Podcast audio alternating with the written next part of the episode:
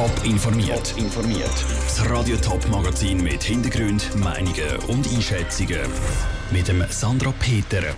Wie die Chancen der Kandidaten für die Zürcher Regierungsratswahlen stehen und warum die Verantwortlichen von der Glückskette der Schweizer Spenden für Indonesien überwältigt sind, das sind Themen im Top informiert. 13 Frauen und Männer kämpfen um sieben Sitze. So sieht das definitive Kandidatenfeld für die Regierungsratswahlen vom Kanton Zürich aus. Die FDP hat gestern als letzte Partei ihre Kandidaten nominiert. Der Thomas Heiniger von der FDP und der Markus Kegi von der SVP treten nicht mehr an. Fünf bisherige wollen also ihren Sitz behalten, acht Kandidaten wollen neu in den Regierungsrat. Wer hat die besten Chancen? Andrea Nützli.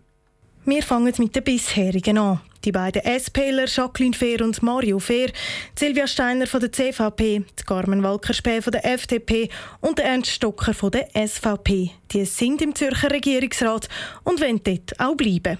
Die Chancen stehen gut für sie, sagt der Politologe Matthias Kappeler.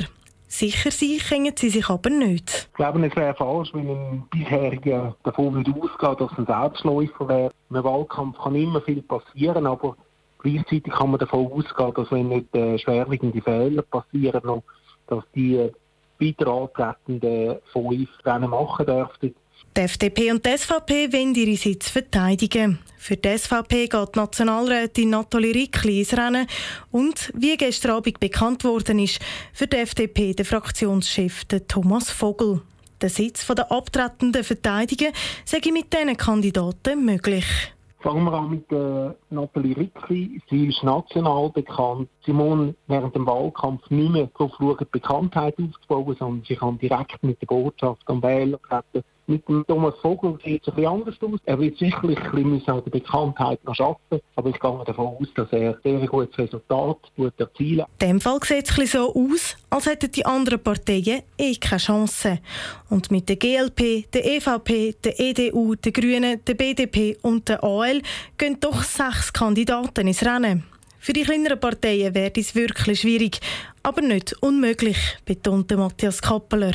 Chancenlos ist sicherlich nie. Wir haben schon Fälle erlebt, wo irgendwelche Skandale dazu geführt haben, dass jemand hat müssen zurückgezogen werden oder aber auch bei der Bevölkerung einfach nicht mehr den Rückhalt hat können geniessen. Und dann kann es auf einmal sein, dass ein Aussenseiterkandidat von einer kleineren Partei doch auf einmal Wahlchancen hat. Von den Aussenseiterparteien sind das der Walter Angst von der AL, von der EDU der Hans Egli, von der EVP der Hans-Peter Hugentobler, für die BDP die Rosmarie Quadranti, für die GLP der Jörg Meier und für die Grünen der Martin Neukomm. Es sind also fünf Frauen und acht Männer, die ins Rennen um den Regierungsratssitz gehen. Der Beitrag von Andrea Nützli. Die Gesamterneuerungswahlen für den Zürcher Regierungsrat sind dann Ende März nächstes Jahr. Schon über eineinhalb Millionen Franken hat die Glückskette für Tsunami-Opfer auf Sulawesi können sammeln. Der Tsunami hat vor einer Woche auf der indonesischen Insel schwere Schäden angerichtet. Über 1500 Menschen sind gestorben und Tausende sind jetzt obdachlos. Darum organisiert die Glückskette einen nationalen Sammeltag.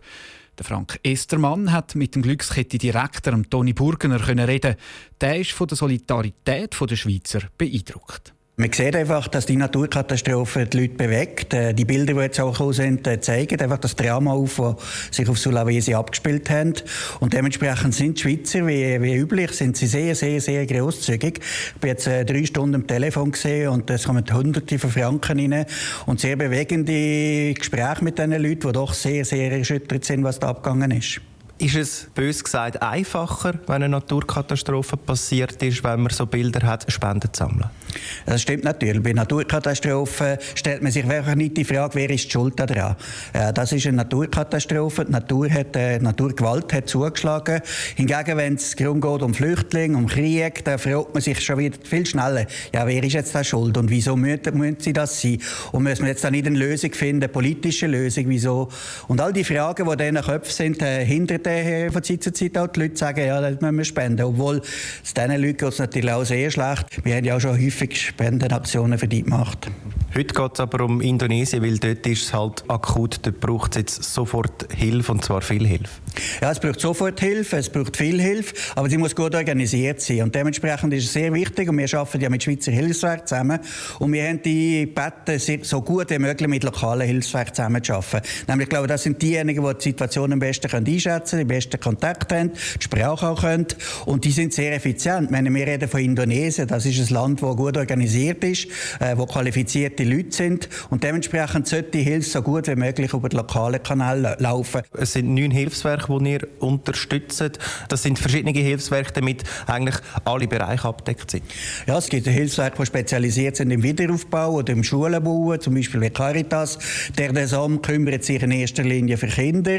Äh, andere sind mehr im medizinischen Bereich tätig. Aber es geht jetzt in erster Linie vor allem um ein Thema. Es geht um Wasser, es geht um Hygiene.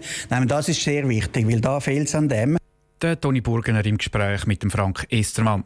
Wer will spenden, kann das unter der Nummer 0800 87 07 07 oder auch via Internet. Alle Informationen zum Sammeltag gibt es auch auf toponline.ch.